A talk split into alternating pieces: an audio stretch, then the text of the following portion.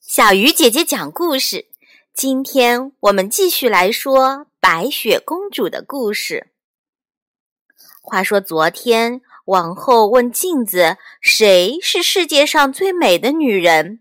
镜子回答：“是白雪公主。”于是皇后就知道白雪公主并没有死。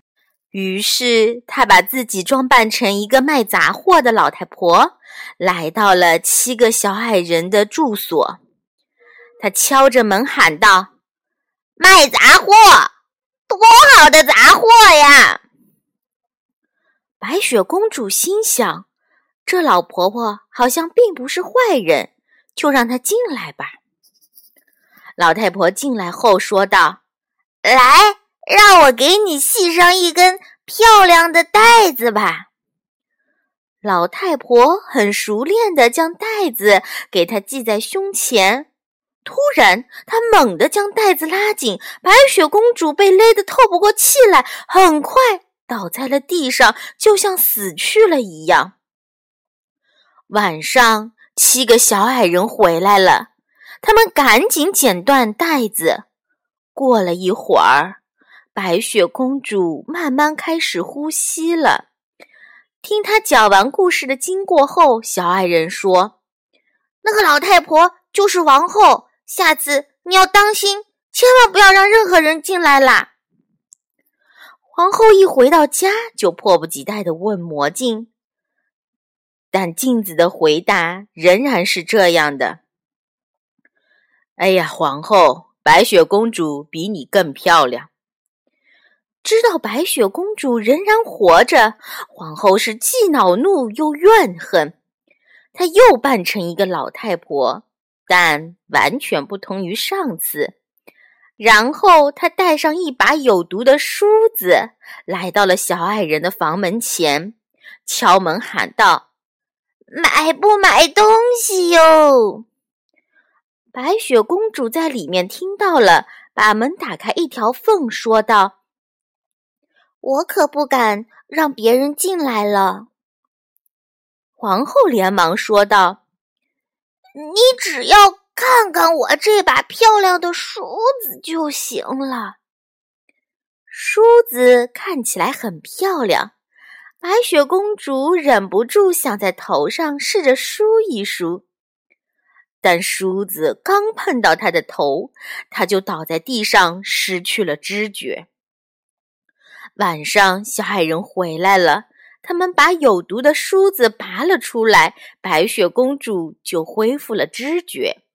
七个小矮人再次告诫她：任何人来了都不要再开门。此刻，皇后已经回到王宫，但镜子的答案竟和上次相同。这下她气得浑身都哆嗦起来，狂叫道。白雪公主一定要死！她精心做了一个毒苹果，看起来非常诱人，但只要吃一点就会要人的命。这一次，她将自己装扮成一个农妇。白雪公主说：“小矮人们告诫我，任何人来了都不要开门。随你吧。”农妇拿出那个毒苹果，说道：“可是瞧着苹果多可爱，我送给你吧。”白雪公主说道：“不，我可不敢要。”老农妇急了：“你担心这苹果有毒吗？来，我吃给你看。”说完，就将苹果分成两半。其实，皇后在做毒苹果时，只在苹果的一边下了毒，另一边却是好的。白雪公主很想尝一尝，因为那苹果看起来很甜美。可是，苹果刚一进口，她就倒在地上死去了。夜幕降临，小矮人回到了家里。可是这一次，白雪公主。再也不会醒了。他们做了一口玻璃棺材，把它放进去，将棺材安放在一座小山上面。直到有一天，一个王子看到了白雪公主，他不停的恳求，甚至哀求小矮人们答应他把白雪公主带走。小矮人终于被他的真诚感动，同意让他带走棺材。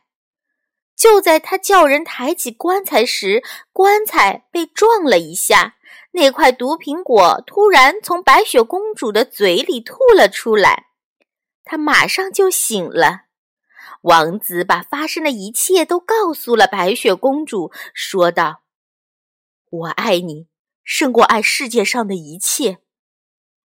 走吧，与我到我父亲的王宫去，我将娶你做我的妻子。”白雪公主同意了，便与王子一同回了家。他们邀请了许多客人来参加婚礼，其中就有他的继母皇后。皇后到达举行婚礼的地方，才知道这新娘不是别人，正是她认为已经死去的白雪公主。